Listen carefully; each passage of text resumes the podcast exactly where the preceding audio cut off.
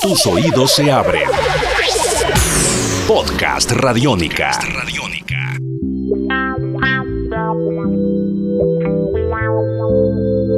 Bienvenidos una vez más a Podcast Radiónica. Mi nombre es Diego Londoño, arroba el fanfatal, y los acompañaré para seguir viviendo la historia del rock en Medellín a través de sus sonidos, sus canciones y sus personajes.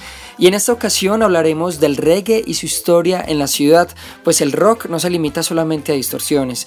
Y esto lo conoceremos en esta nueva edición de Podcast Radiónica. Bienvenidos. Podcast Radiónica. Hola, mi nombre es León Vélez, músico de la ciudad de Medellín, amante del reggae He estado trabajando por esta música por lo menos 15 años como productor, como gestor cultural, eh, como fundador del grupo Providencia.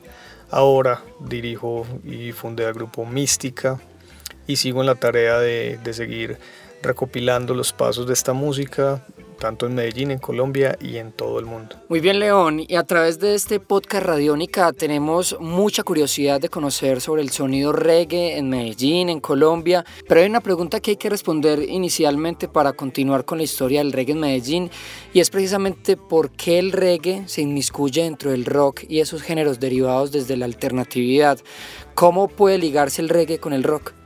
Bueno, hay muchas maneras de ligar el reggae y el rock. Eh, hay una muy principal y es que el reggae es considerado para mucha gente como el rock del tercer mundo, porque es una música combativa, es una música de protesta, es una música que va en contra del sistema y pues fue creado en el tercer mundo. Entonces, desde ahí podemos ver cómo el reggae puede llamarse el rock del tercer mundo. Muy bien, Leo, luego de hacer esta aclaración, queremos saber, todos los oyentes de Radiónica y de este podcast Radiónica, a través de la historia del rock y el reggae en la ciudad, cómo empezó este género y cómo se introdujo a esta escena musical que quizá estaba más permeada por el punk, por el metal y por el rock. Cuéntanos un poco los inicios del reggae en Medellín. Hablando puntualmente de Medellín, hablando puntualmente de Colombia, como es de esta música que llegó para quedarse, podemos irnos a los 80s y cómo podemos vincular a Medellín con, en los 80s con la música reggae. Muy sencillo. El primer grupo de esta música en el país, que fue de Rebels, que son los verdaderos pioneros del reggae en Colombia, casualmente grababan en Medellín, en la casa Codiscos. Grababan ahí al frente de, de Campos de Paz en los 80s, mientras en el interior no existía ninguna agrupación. El primer vinilo de, reggae que llegó a Colombia fue el Exodus de Bob Marley en 1977 y de ahí en adelante mucha gente en el interior estaba como ávida de más reggae. Los isleños eh, recibieron el reggae primero que nosotros. Casualmente Codiscos los vio, vio el talento, se los trajo para acá y los puso a grabar. Entonces estamos hablando como de, del mediados de los 80, finales de los 80. Entonces desde ahí es como el punto de partida que yo siempre he considerado que da como inicio a la música reggae en Medellín. Cuando empezamos los noventas, eh, la cercanía, los noventas de alguna manera marca como el, el, matrimonio entre el punk, el rock y el reggae, por así decirlo. ¿Por qué? Porque todo eso se generó fue gracias al ska y a la masificación del ska a nivel latinoamericano, con bandas como los Fabulosos Cadillacs, con algunas canciones de la maldita vecindad, donde empezamos a tener como toda esa influencia jamaiquina con un sonido del ska latino, por así llamarlo. Aquí en la ciudad de Medellín, no recuerdo en qué año, se fundó un grupo que se llamaba Don Vito y los Corleone.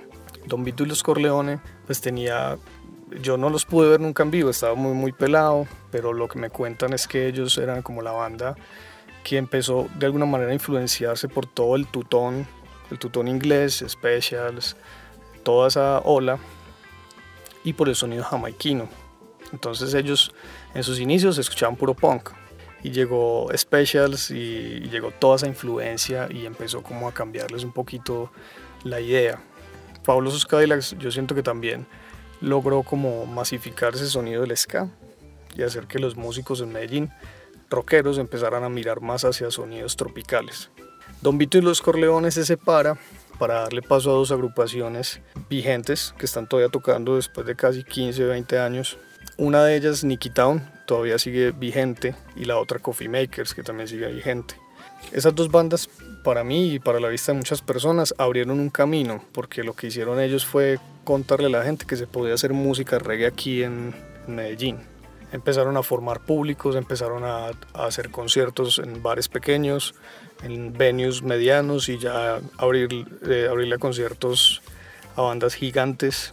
Entonces desde ahí, digamos que empezamos ya a hablar de los 90, 95 en adelante. Otras dos agrupaciones puntualmente de rock que empezaron a hacerle como ojitos a la música eh, caribeña, pues al, al, reggae, al soca y al ska. Podríamos hablar de Bajo Tierra y podríamos hablar de Polvo de Indio, que son agrupaciones que nos que tal vez nos quitaron un poco el radicalismo de que el rock no tiene nada que ver con el reggae, antes todo lo contrario. Ellos son los responsables de todo lo que está pasando aquí en, en Medellín hablando de reggae.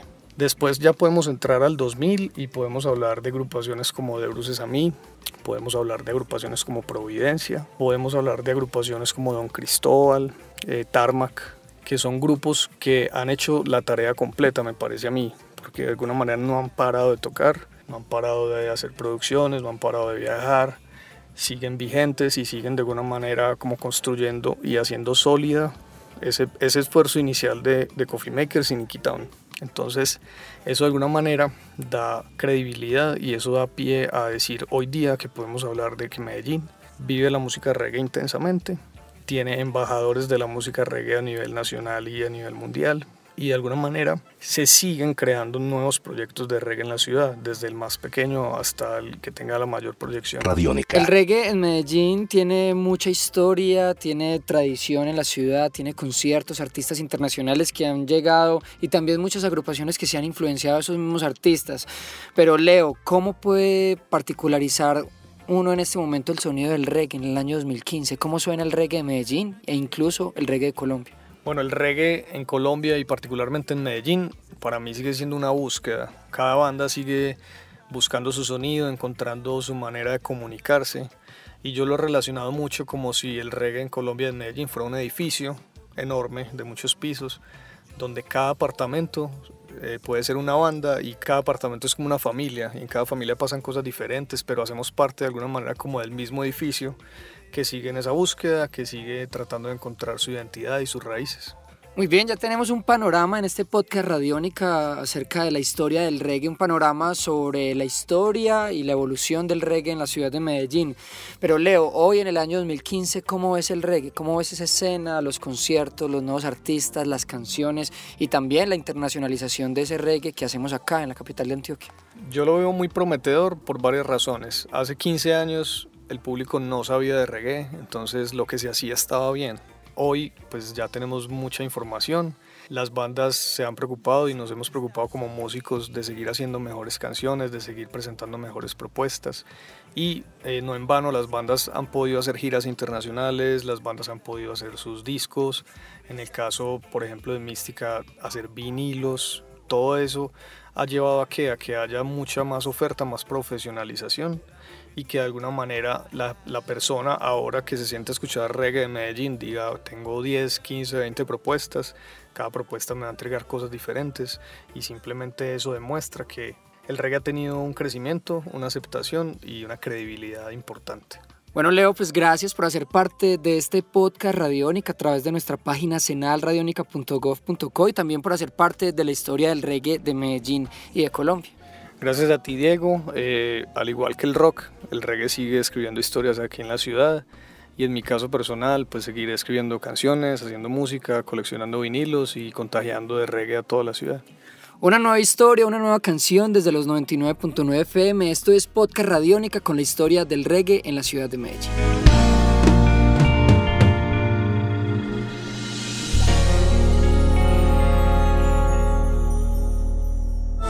Esto es Podcast Radiónica.